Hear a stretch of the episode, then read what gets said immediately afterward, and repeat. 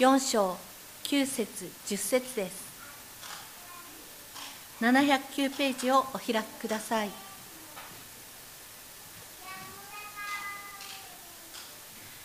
第一歴代史4章9節。ヤベツは彼の兄弟たちの中で最も重んじられた。彼の母は私が痛みのうちにこの子を産んだからと言って彼にヤベツという名をつけていた。ヤベツはイスラエルの神に呼び求めていった。私を大いに祝福し私の地境を広げてくださいますように。見てが私と共にあって災いから遠ざけ私が痛みを覚えることのないようにしてください。神は彼の願ったことを叶えられた本日はユダ族の系図とヤベツの祈りと題して高橋先生がメッセージを取り次いでくださいます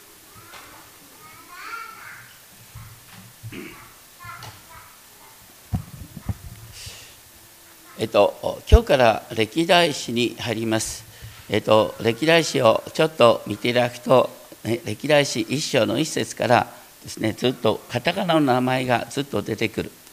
まあ、多くの人はこれ見るだけですね、ここから何の話ができるんだろうって思いますよね。いや、本当にね、今回はえらいメッセージの準備が苦労したんですよ、この系図見るだけで。こうなかなか大変ですね、この系図っていうのは。あのでも意味がとっても深いこの歴代史っていうのは実はもともとのヘブル語聖書では旧約聖書の一番最後に位置してるんです。エズラ・ネヘミヤの続き。だからあの歴代史こそは旧約聖書の要約。って考えると面白い、ね、でもなんでですね、えー、この私たちの聖書で歴代史があのサムル記列王記の次になってるかというと、まあ、ギリシャ語70人訳聖書をですね編纂した時、えー、その歴代史の意味をですねどっちかというと列王記サムエル記に書いてないことを保管するっていうふうな意味で考えたんですね。確かにそういう意味がある。だからそういう意味でここのところに出てくるんですけれどももともとは聖書の一番最後だったってことですね。えっと、皆さんは自分の家の系図をあの知ってるでしょうか？あの僕なんかね考えてみたらあれですよ。あの祖父の代に富山からですね北海道に移ってきたはずなんですけどもなんで富山から北海道に移ってきたのかっていう話を父も知らないみたいねよ。亡くなったから聞きようがないんですけどもだけどそんな話どうしてしないんだろうって思う。不思議だと思わない？なんか位牌だけは親戚の人が守れとか言ってさ私位牌守んなきゃいけないんだけどさ ところがよなんで富山から北海道に移り住んできたのかとこうとても大切なところだよね。最近朝ドラであのこう十勝の話とか出てきてるけどそういう話っていうのはねやっぱり大切なことなんです皆さんやっぱりね家の系図っていうのはとても大切なんです知らないうちにその家の系図のカルチャーがですね皆さんの中に生きてるんですよ。そういう中で私たちはどうしてねこう神様に出会ってそして変わっていくのか。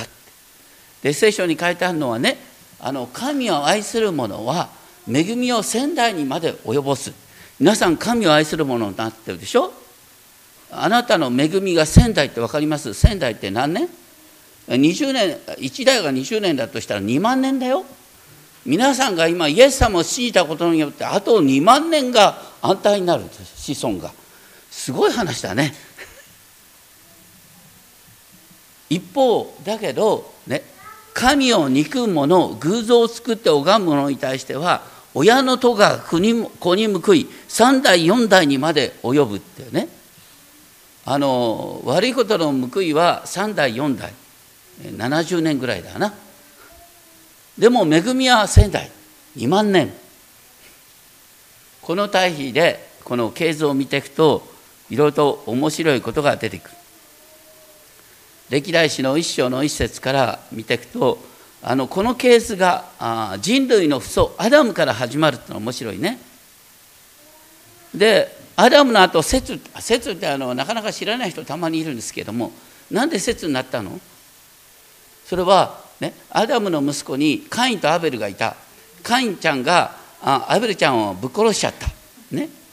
でカインは呪われた子孫になったからだからあの次に生まれたのが節節さんがいわゆる祝福のもととなってくる。そして、えーと、創世記の5章によると節はねアダムの形にアダムの似姿として、えー、生まれたって書いてある。だから節に神の形としての祝福が受け継がれている。アダムから7代目の3節最初に出てくるエノク。エノクっていうのは皆さん知ってますよね。神と共に歩んだという祝福のもと。10代目は誰？ノア。ノアは正しい人で神と共に歩んだ。ノアっていうといわゆる大洪水の時にノアと、ね、3人の子供ねえー、セムハムヤペヤフェテの家族だけが生き延びることができたということが書いてある。5節から7節ヤフェテの系図。これはあの ヤフェテっていうのは、まあ、昔ヤペテといったねヤフェテはですねあの現在のインドヨーロッパ語族のご先祖様であると見られている。で創世記9章24節によると神がヤフェテを広げ彼がセムの天幕に住むようにセム族からアブラハムが生まれるんですけれどもあの現在キリスト教っていうのはあのインドヨーロッパ語族に広まっているわけですね。それ考えるとまさにセムの天幕の中にヤフェテの子孫が住むっていう感じが出てきます。でこのヤフェテの子孫でですねヤワンって出てくるのはヤワンはギリシャですねティラスはイタリアタルシュシュっていうのはスペインだ。まあ、とにかくあのこのヤフェテの氏族の中にセム族の宗教、ね、旧約聖書の聖書の教えが広まっていくっていうのは面白いですね。8節から16節にはハムの子孫が出てくる。ハムの子孫として出てくるクシュっていうのはエチオピア、ミツライムはエジプト、プテはリビア、カナンはいわゆる約束の地の先住民、ですね。ハムっていうとですね創世記の記事であの、えーと、お父さんのノアノアがね洪水であの救い出されてねその後気を許してですねブドウ酒を飲みすぎてですね裸のまま寝てしまったその裸をですねあのハムは見てですねあの裸を隠そうともしなかったでハムのその結果としてハムの末っ子のカナンが呪われることになるなんでハムが悪いことしてあの末っ子のカナンが呪われることになるのかとよう分かんないんですが、ね、親のとこが子に報いっていうことが書いてある通りなんですがであのでカナンがですねえー、とカナンがですね、えーとセムの支配下に置かれるっていうことがここで書いてあるんです。まあ、しばしばですねこのハム族っていうのはあのアフリカの方に広がっていくでしょ？昔ねあのヨーロッパ人がですねアフリカ人を奴隷としていい根拠にこの御言葉を持ってきたって話とんでもない話があるんですが、ね、でもハム族があのヤフェテの奴隷となるって話なんかどこにも書いてないんです。ね。ここに書いてあるのはハムの末っ子のカナンがセム族の支配下に置かれるっていうことが書いてある。これは最終的にですねあのいわゆる約束の地のカナンをですねセムの子孫アブラハムの子孫が支配するっていう話を正当化する話としてここに出てくるってことですね。あの昔からねこのセムハムヤフェテの系図からですねいや日本はヤフェテの流れなの？セムの流れなの？とかいう議論があるんです。そんな話はどうでもいいんだよ。ね。そんなこと聖書に書いてないんだ。ね。あ明らかにね聖書は何のために書いてあるかっていうと要するにねそう当時イスラエルが何でカナンを占領することが正当化されるかっていう話の流れの中で書いてあるんであってですね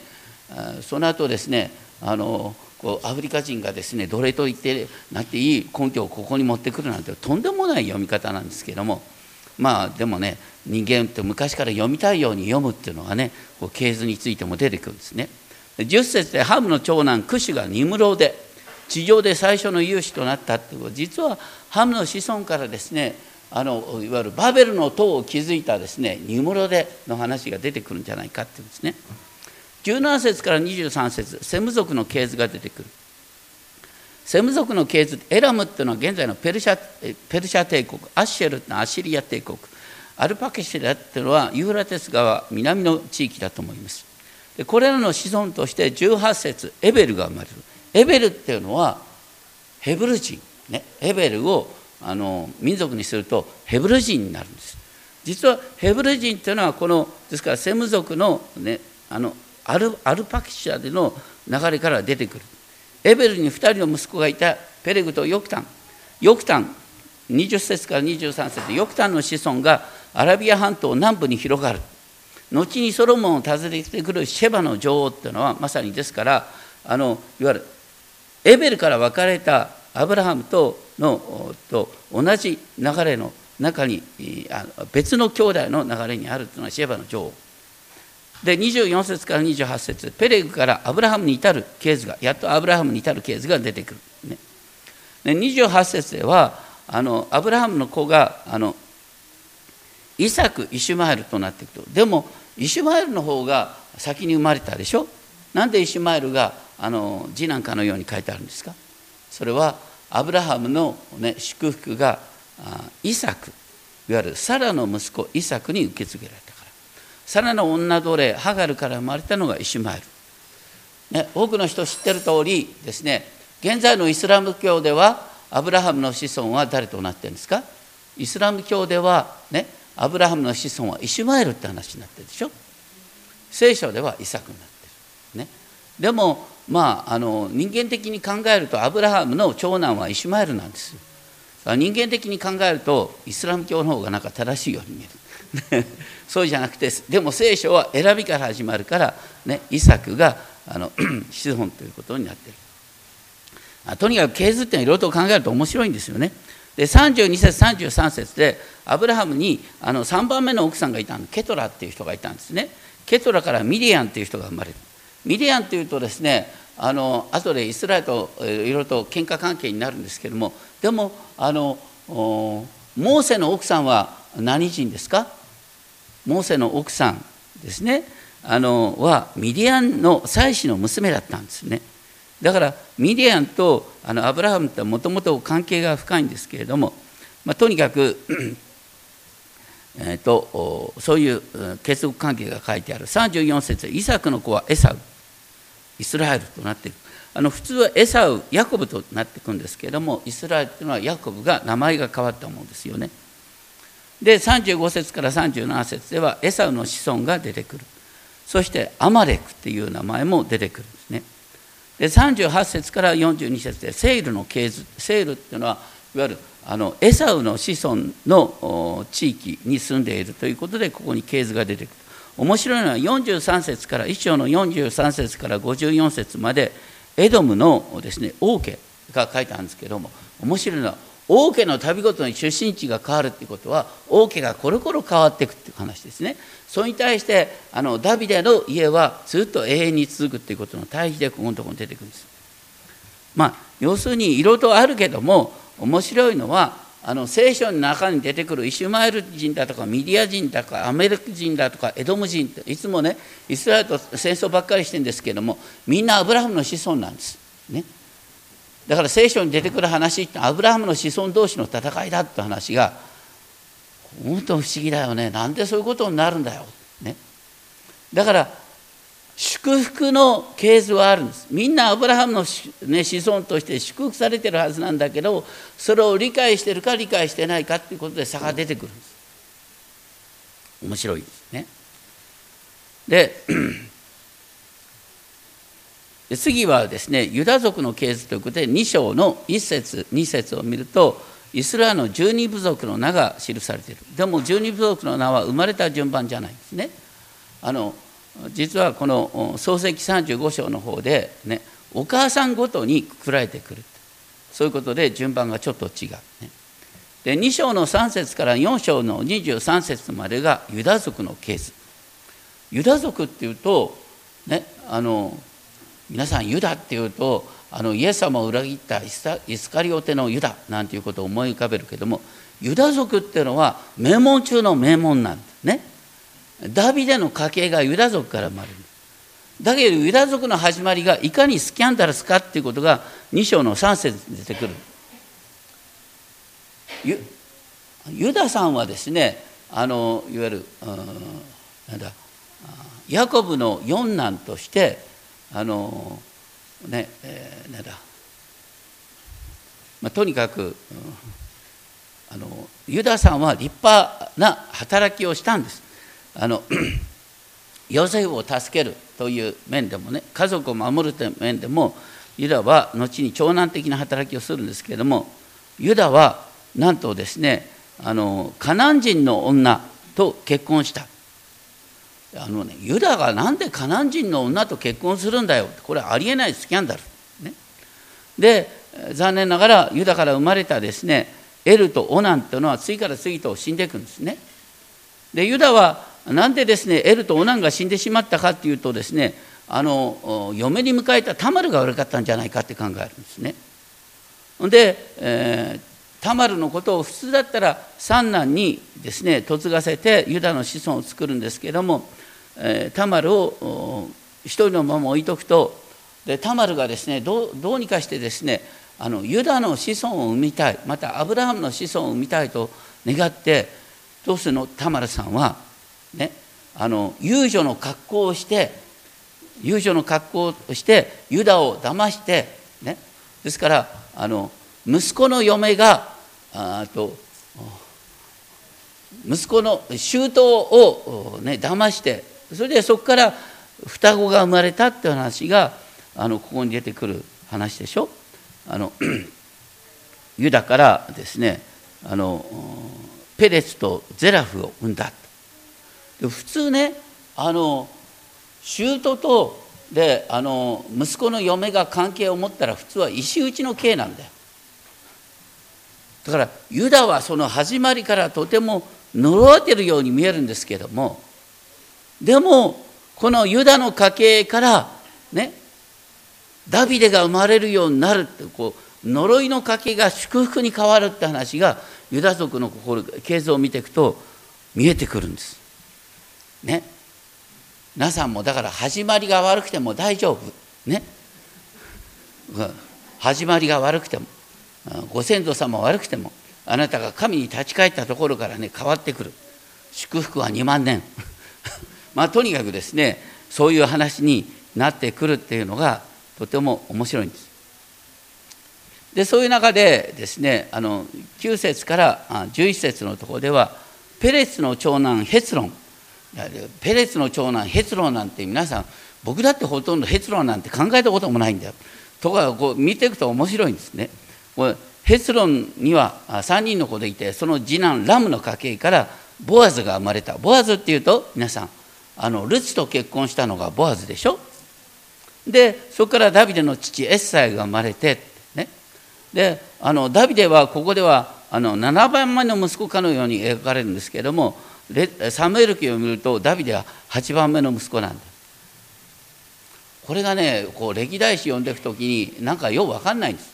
でも多くの人はねやっぱりラッキーセブンでセブンにしたんじゃないかなんて考えてるんですけれどもそうするとどうもよう分かんないまあ、とにかくですねあの歴代史の系図には分からないことだらけなんですね。でそういう中で16節でダビデの将軍ヨアブ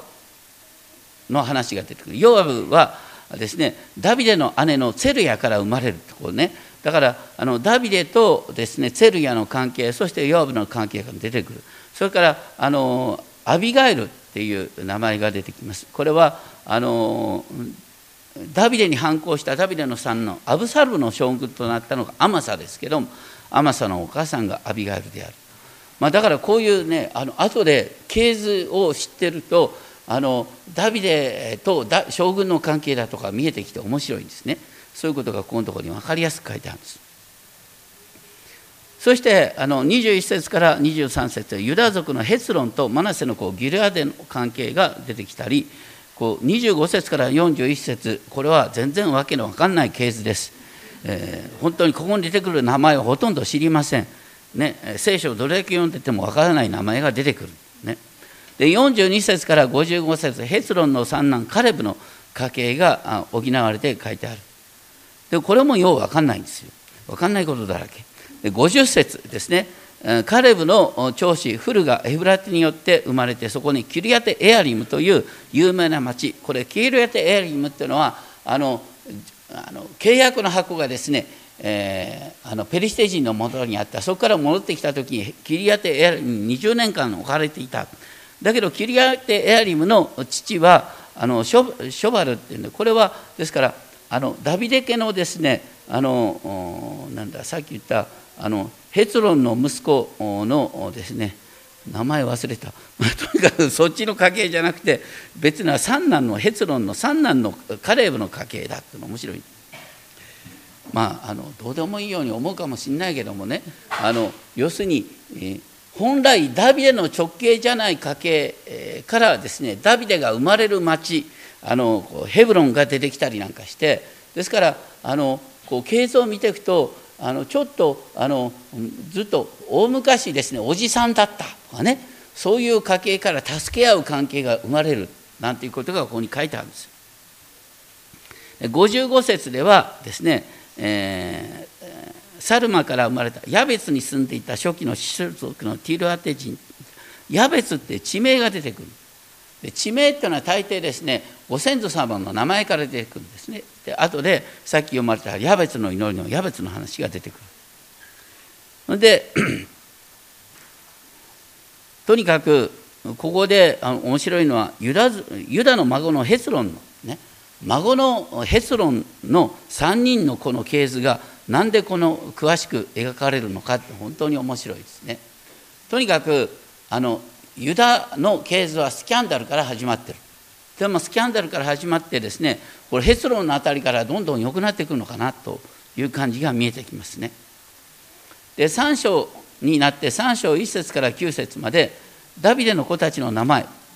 ね皆さんあの3章の1節からあのですね、えー、4節を見てあのヘブロンに生まれたダビデの子供の名前。これね3章の1節から4節見てあのダビデにねあのヘブロンで、えっと、6人の子が生まれたってでしょ？みんなお母さん違うんだよ。6人の奥さんから6人の息子が生まれた。多分これ以上の息子が生まれてんだ。ダビデがどれだけ子だくさんだったかって、ね、しかも次から次と奥さんが次から次と特化引っかえじゃなくて 生まれて子供が生まれる。ね、これも現代からしたらねダビデってのは本当にねあのダメな人ねってね女性の敵なんて見えるかもしれないけどもあの当時の感覚としてはですね神様の祝福っていうのは子だくさんとして現れるんですね。子供が多いっていうのは神様の祝福の印なんです。だからここに書いてあるのはダビデの悪口として書いてあるんじゃなくてダビデ家がいかに祝福されたかって話として出てくるんだっていうねまあ面白いことですね。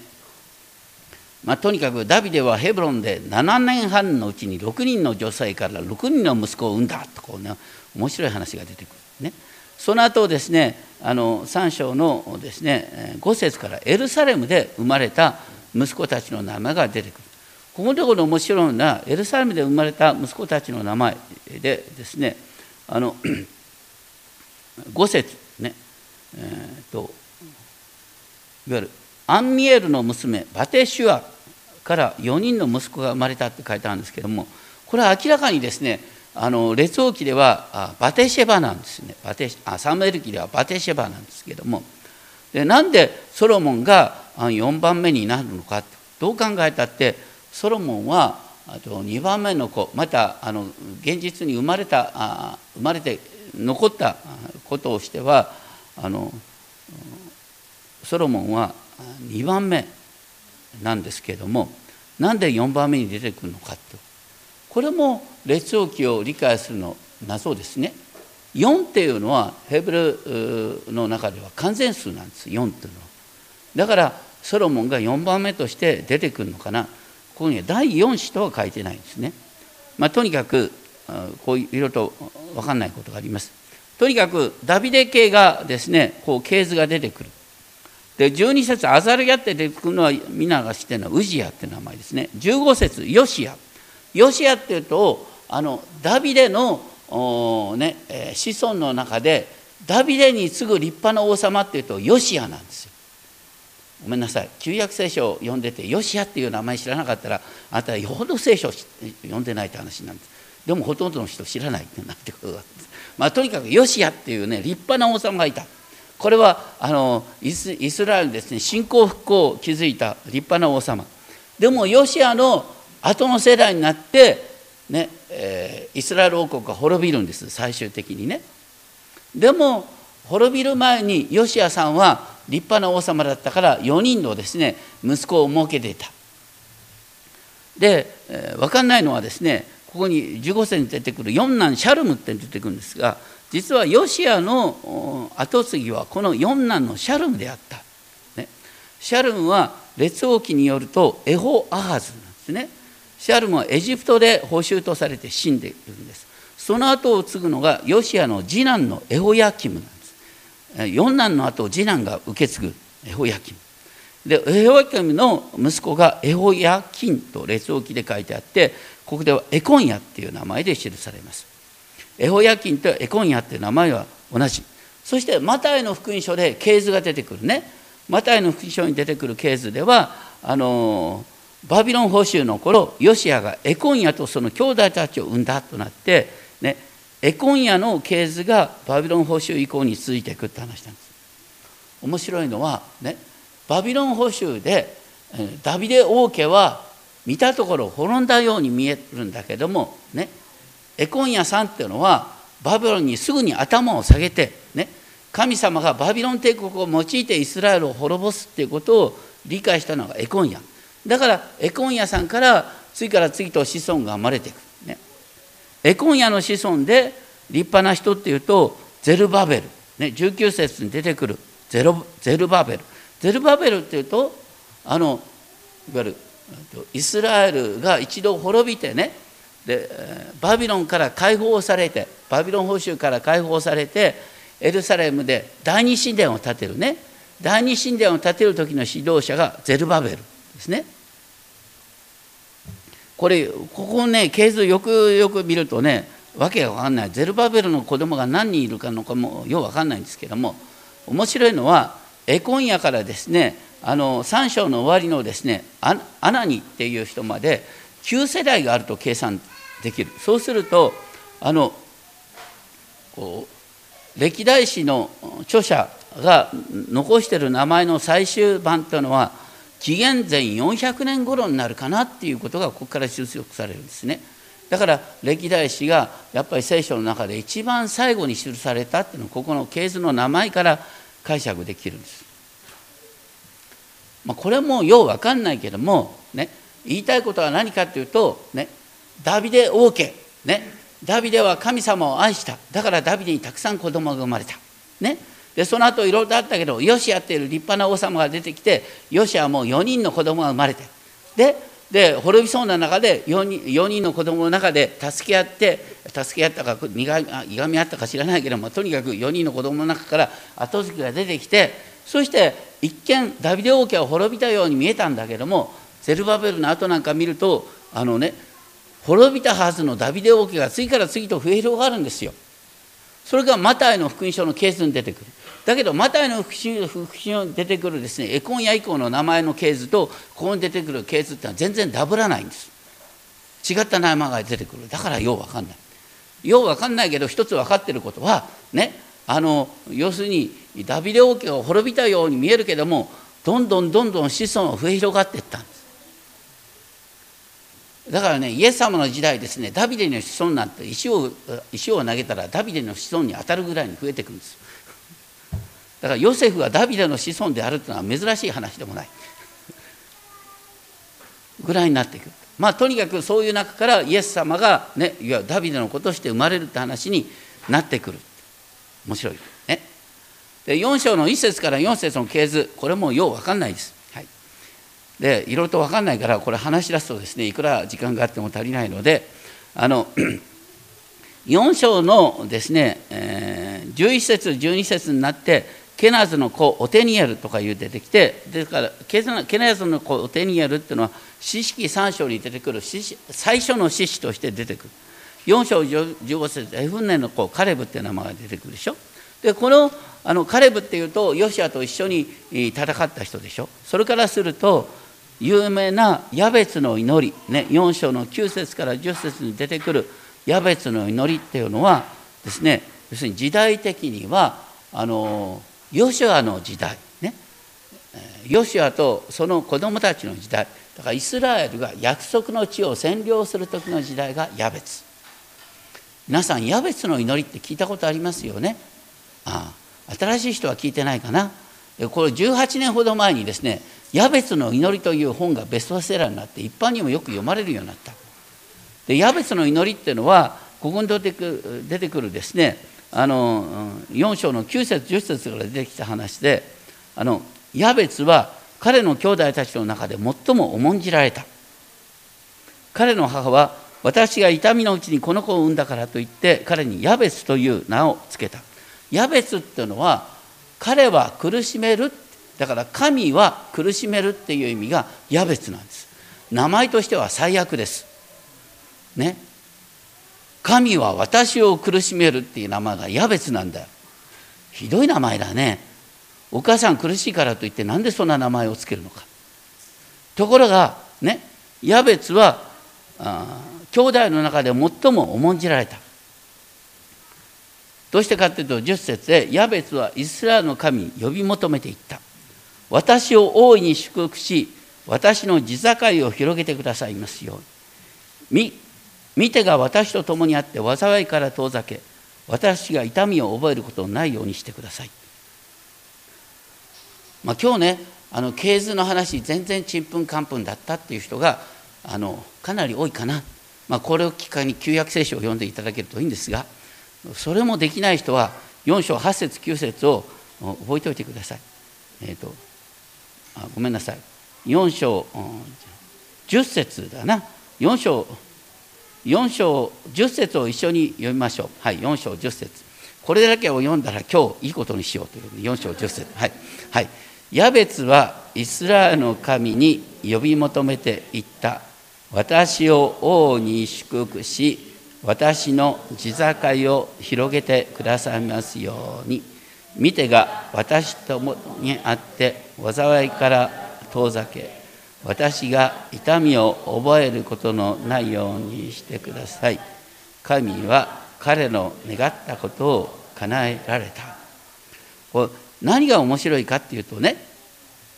ヤベツってのは神が私を苦しめるっていうニュアンスがあるんだよ。ね。神は私に苦しみを与える神。嫌だね。ところがヤベツはそういう名前を持っているヤベツは私を大いに祝福してくださいとまず祈った。大いに祝福してくださいっていうのはあのヘブル語ではですね祝福を持って祝福してくださいってね。祝福を持って祝福してくださいっていうふうに神様の祝福を大胆に求める祈りなんです。一見ねあの自己中的な祈りなんだけどね。私たちは神の祝福を受けた結果として初めて人を愛することができるんです。なんで多くの人はね人々を周りの人々にを気遣うことができないかっていうと祝福されてないから。惨めの中に生きてて自分のことだけで精一杯っていう人は周りの人に気遣うとかできない。だから神の祝福を受けるってことは私は愛の人と生きるための大前提なんです。だから皆さんぜひ本当に私を王に祝福してくださいって祈ってください。私を王に祝福してくださいと祈った結果としてあなたは周りを気遣う力が生まれてきます。でその結果として次に出てくるのは私の地境を広げてください。これはね約束の地を占領する時の話だった。なんでイスラエルがその後あの四式のですねあの混沌とした時代になるかっていうと、ね、神様はヨシアにおっしゃった。あなたが足で踏む地は全部あなたの地になる。ところがイスラエルの民はですね怖がって、ね、こちらにねあの戦車を持ってるですねペリシテ人がいてこんなところを攻めていけませんって言ってみんなビクビクしてですね地境を広げることができなかった。でもね神が共にいたらあなたが踏む地は全部あなたの地になるよっていうのがヨシアの時代の約束なんです。それをねヤベツは信じて地境を広げてくださいって大胆に祈った。その結果としてヤベツの占領地は広がった。これは現代的には私の地境を広げてくださいというのは何かというと私のテリトリーを広げてくださいということですね。皆さんがあのごめんなさい。祝福された人生とねしょぼい人生って何が違いかっていうとしょぼい人生ってのは自分のねあの責任をね守ることしか考えてない。自分の責任範囲をなるべく小さく守ろうとする。これはろくな生き方ができない。ごめんなさい。そうじゃなくてね私の地境を広げてください。ね、私の身に余るところまで私に責任を広げさせてください。私はあなたと共に行きたいんです。ってこう大胆な願いなんですよ。責任範囲を広げてください。でそうすると責任範囲広げるとさあのあの当然ながらね面倒に巻き込まれるんですよ。面倒に巻き込まれる。だからどうしたらいいの？面倒に巻き込まれる時に次に出てくる祈りがね。主よあなたの御手が私と共にあって、ね、神の御手が私と共にあるようにっていう祈りなんです。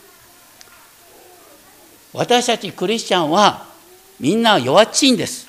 弱っちいけど神の御手が全能の神の御手が私と共にある結果として神の御手が私を助けてくれる。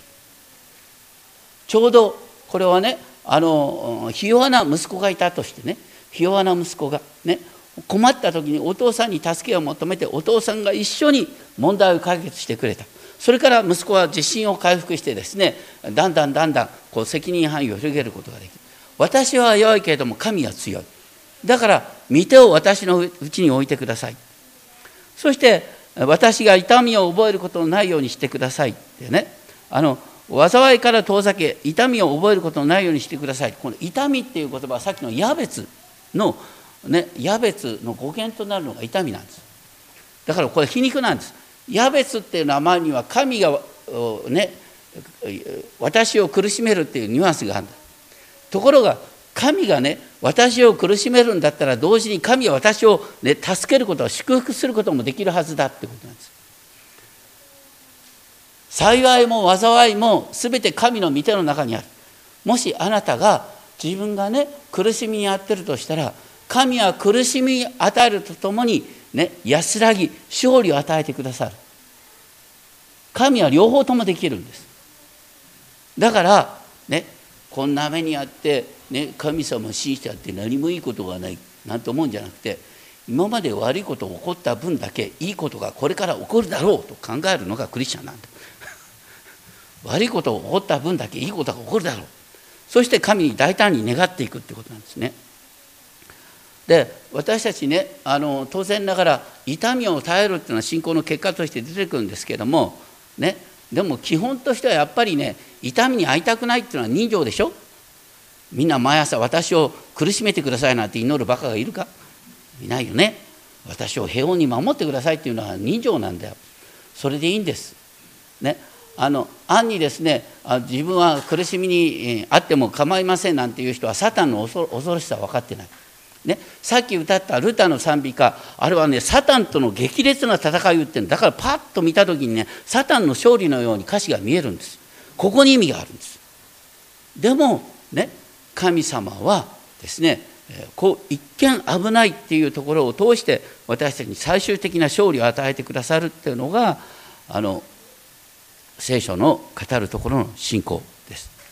で、えー、今いろいろと経図を読みました。でもねあの最後にみんなで覚えていただきたい御言葉っていうのはあの、ね、神を愛する人々すなわち神のご計画に従って召された人々には全てのことが働いて益となるってことを私たち知ってますでしょ神を信じる人には全てのことが益になるっていうのはあのヨセフの物語から出てきますね。ヨセフさんはお兄さんたちによって奴隷に売られた。でも奴隷に売られたおかげでヤコブ一族がエジプトの地で増え広がることができたでしょ。だから益とされるっていうことは自分個人を考えるには益とされるっていうことは一族。周りの人全体を考えて初めて益となるっていうことの意味が分かる。一見私にとっては都合が悪いかもしれないけど私に都合が悪いおかげで、ね、周りの人が助かってるって場合がある、ね、皆さんが、ね、試験に起こったとしても周りの人が受かってるのはあなたが怒ってるおかげで。そうするとね あんまりいいことじゃないけどもとにかくですね世の中ってはそういうもんなんだよ。自分がうまくいってると思ったら周りで泣いてる人がいるんだ。よそういうことも含め全てが益とされるともうちょっと広い目で考えるとですね神様の祝福っていうのは広がっていくんだ。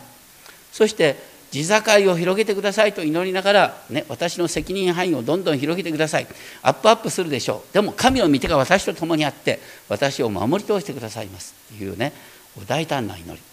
ね、あの昔からですからヤベツの祈りを自分の祈りと毎朝祈ることによって私の人生は変わりましたっていう証がたくさんあるんです。ね、一見自己中に見える。でもねまず神様との自己中な関係が築かれて初めてね他人をおもんばかる余裕が生まれてくるんです。